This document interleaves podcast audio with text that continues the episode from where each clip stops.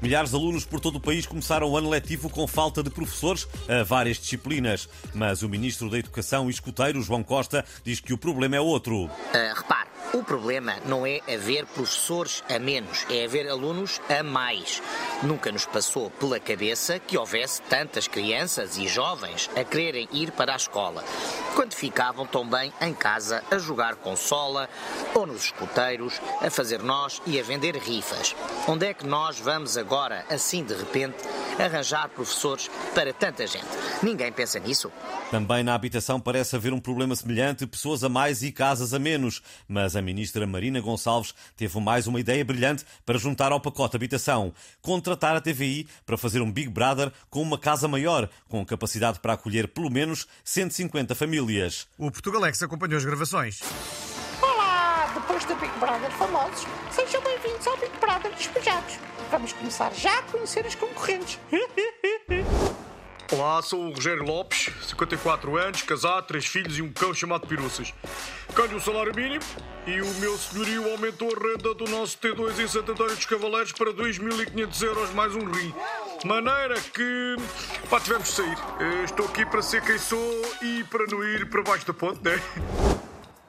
Oi, eu sou a Tatiana B, eu sou jovem e vivia numa gaveta em Arroz, Lisboa, até ser despejada porque vão construir naquele prédio um cabeleireiro e spa para cães de turistas. Pronto, eu gosto de sunsets, gosto de, de caldeirada de chocos e, e o meu principal eh, defeito, portanto, é, é ser teimosa. Eu quero aproveitar o Big Brother despejados para iniciar a minha carreira de influencer. Hashtag gratiluz.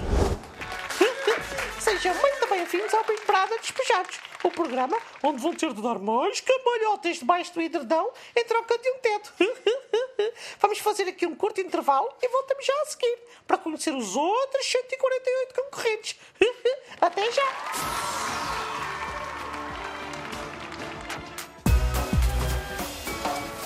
A campanha de vacinação contra a Covid-19 e a gripe abre a 29 de setembro para maiores de 60 anos e doentes crónicos. Mas o Presidente da República fez questão de destacar um outro grupo de risco. Bom, eu gostaria de assinalar também como prioritário o grupo das senhoras que usam grandes decotes, como aquela rapariga do Canadá que eu comentei. E escusam de vir dizer que isto é machista, porque não tem nada a ver com isso. Minha avó sempre me disse que andar de peitinho ao léu, não é? Ou de calções de banho, como eu ando sempre, é meio caminho andado para ficar constipado. Já diz o povo: abafa-te, abifa-te e avinha-te. Bom,